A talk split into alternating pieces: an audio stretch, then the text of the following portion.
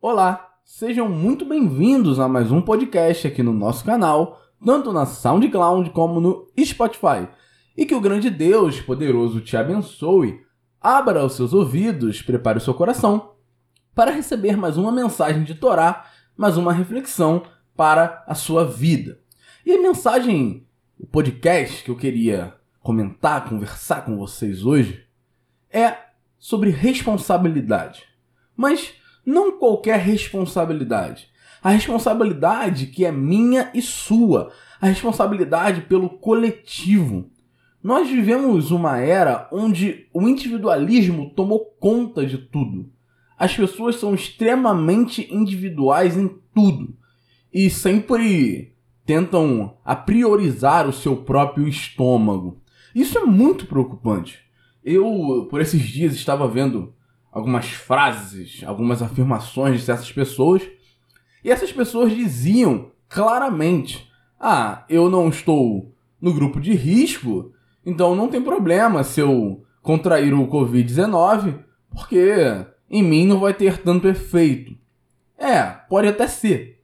Mas essa pessoa, esse indivíduo, não tem a noção de que se ele contrai o Covid-19 e ele passa para alguém que está no, no grupo de risco, que realmente pode morrer, ele está sendo cúmplice da morte de uma pessoa. E isso é muito sério. A responsabilidade é minha. A responsabilidade é sua. Nós temos responsabilidade pelo coletivo, pelo ser humano de uma forma geral.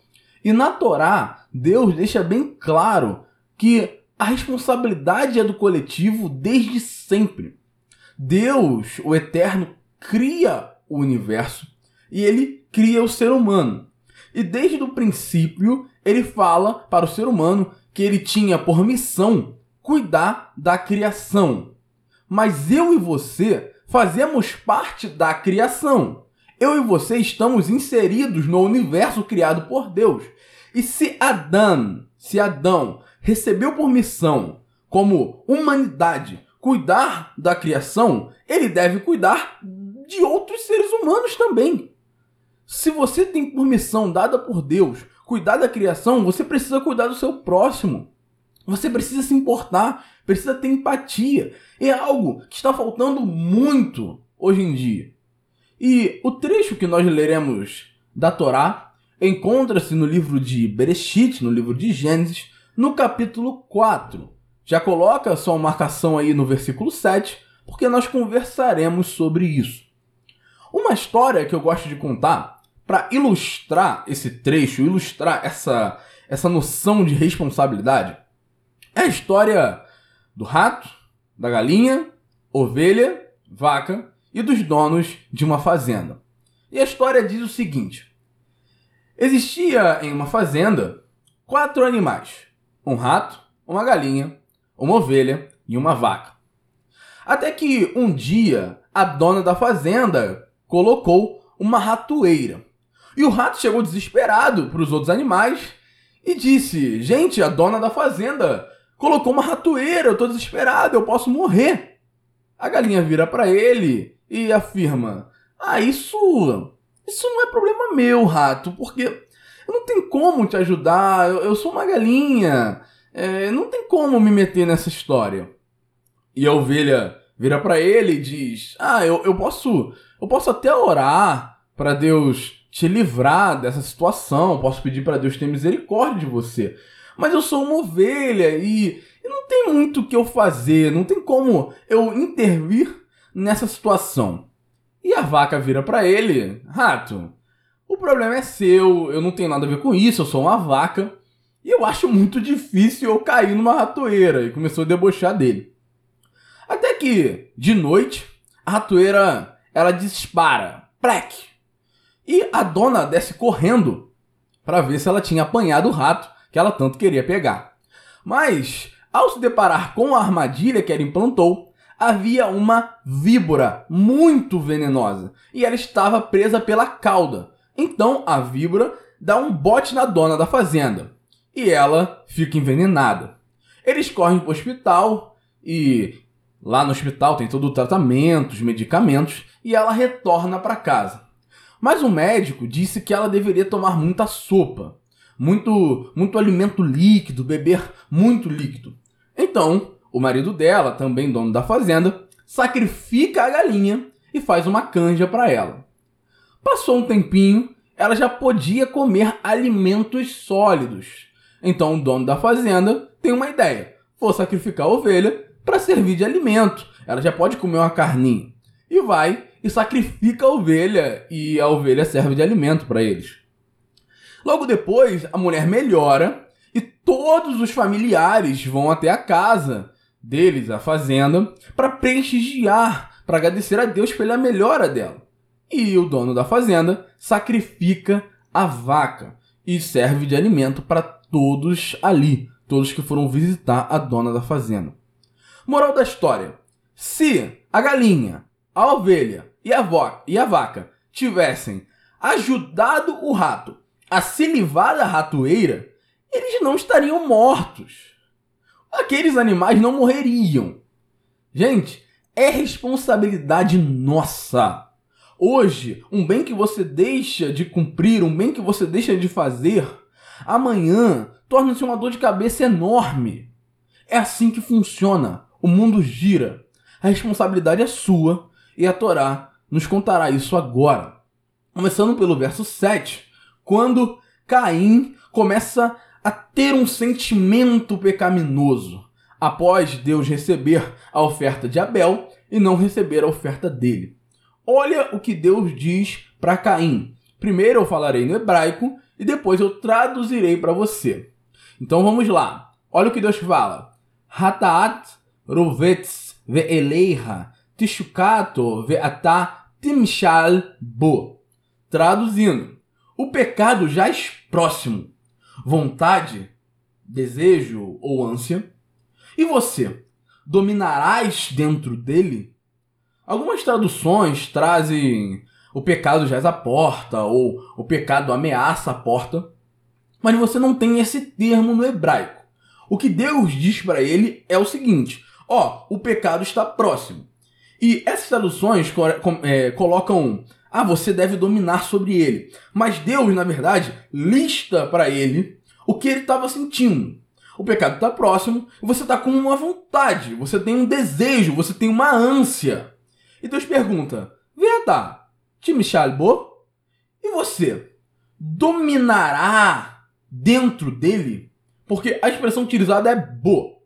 Ou seja, Caim, você é pecador. Os seus pais comeram do fruto no Éden. Você tem o pecado dentro de si. Você já está imerso no pecado. Mas eu vou te fazer uma pergunta. Esse desejo, essa ânsia que você está sentindo, você dominará dentro do pecado? Ou seja, você conseguirá, mesmo sendo pecador, dominar o seu desejo de matar o seu irmão, a sua inveja, essa sua cobiça de ter o que ele tem? Você precisa governar, mesmo sendo pecador. É isso que Deus diz para ele. Se Deus diz para Caim que é responsabilidade dele dominar sobre o pecado, mesmo estando dentro do pecado, é porque a responsabilidade é dele. Se Deus diz para mim e para você que mesmo nós sendo pecadores, a responsabilidade é nossa de cuidar do próximo, de ter empatia, de dominar os nossos desejos pecaminosos, dominar o nosso individualismo, é porque é nossa responsabilidade fazer isso, mesmo estando dentro do pecado, mesmo sendo pecador. E a Torá continua. Lerei o verso 9 e o verso 10. Primeiro o verso 9 e nós continuaremos a nossa conversa. Então vamos lá. Vaiomer Adonai El Caim. Ein hevel ahiha. Vaiomer lo yadeiti. Hashomer ahi anohi. Então, vamos parte a parte. Vaiomer Adonai El Caim. E disse Deus, o Senhor, Hashem, a Caim. Ei hevel ahiha. Onde está Hevel, que é Abel, gente? Onde está Abel, teu irmão? Vaiomer lo yadeti, Ashomer ahi anohi. E disse Caim, não sei. o guarda de meu irmão sou eu? Primeiro, gente, olha a forma que Caim fala com Deus. Nós não estamos falando com o nosso amiguinho de escola, com o nosso coleguinha da rua, é Deus. Ele dá um fora em Deus. Ah, eu sou guarda do meu irmão, ah, eu sou o quê? Protetor do meu irmão? Pelo amor de Deus.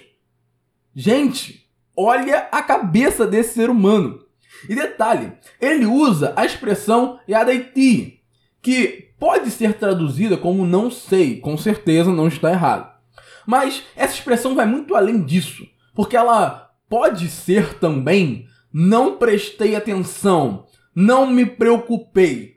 Ou seja, Caim, ele matou Abel, mas para ele é como se ele não tivesse feito absolutamente nada.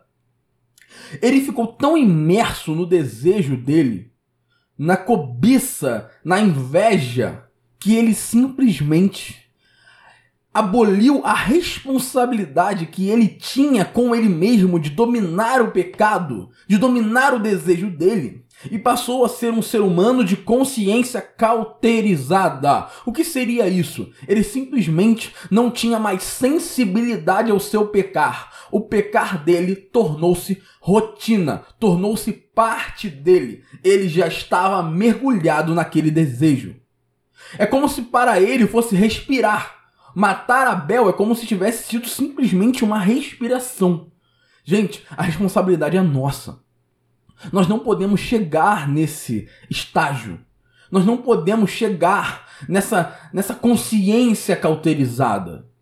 Não é assim que funciona. Cada ser humano é responsabilidade nossa. E repare, olha o que Deus diz no verso 10. Olha o que a Torá nos conta.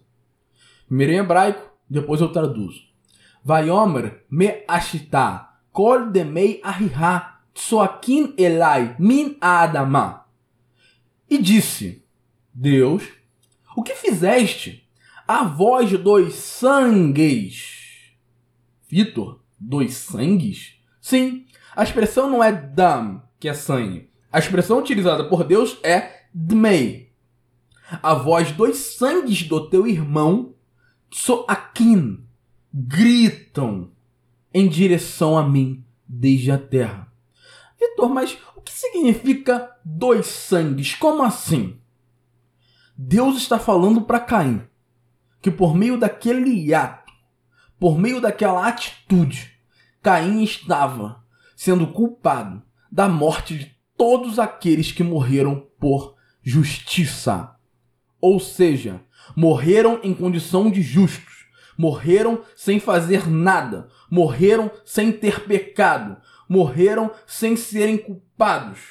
Caim era responsável de todo o sangue justo derramado no chão, porque ele matou o primeiro justo. E detalhe, a expressão Tsoakim é clama, grita. O sangue dele, ele está falando comigo.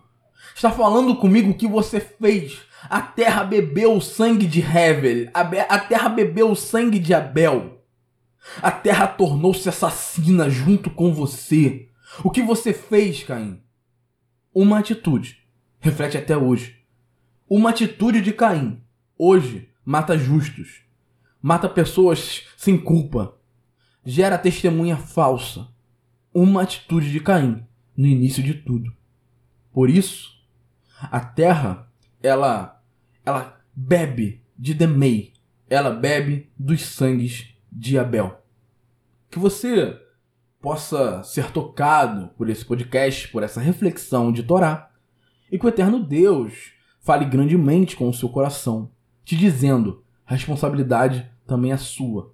Você não pode se omitir, porque para o mal vencer, basta que os bons se omitam. Que Deus te abençoe e até o próximo podcast. Tchau.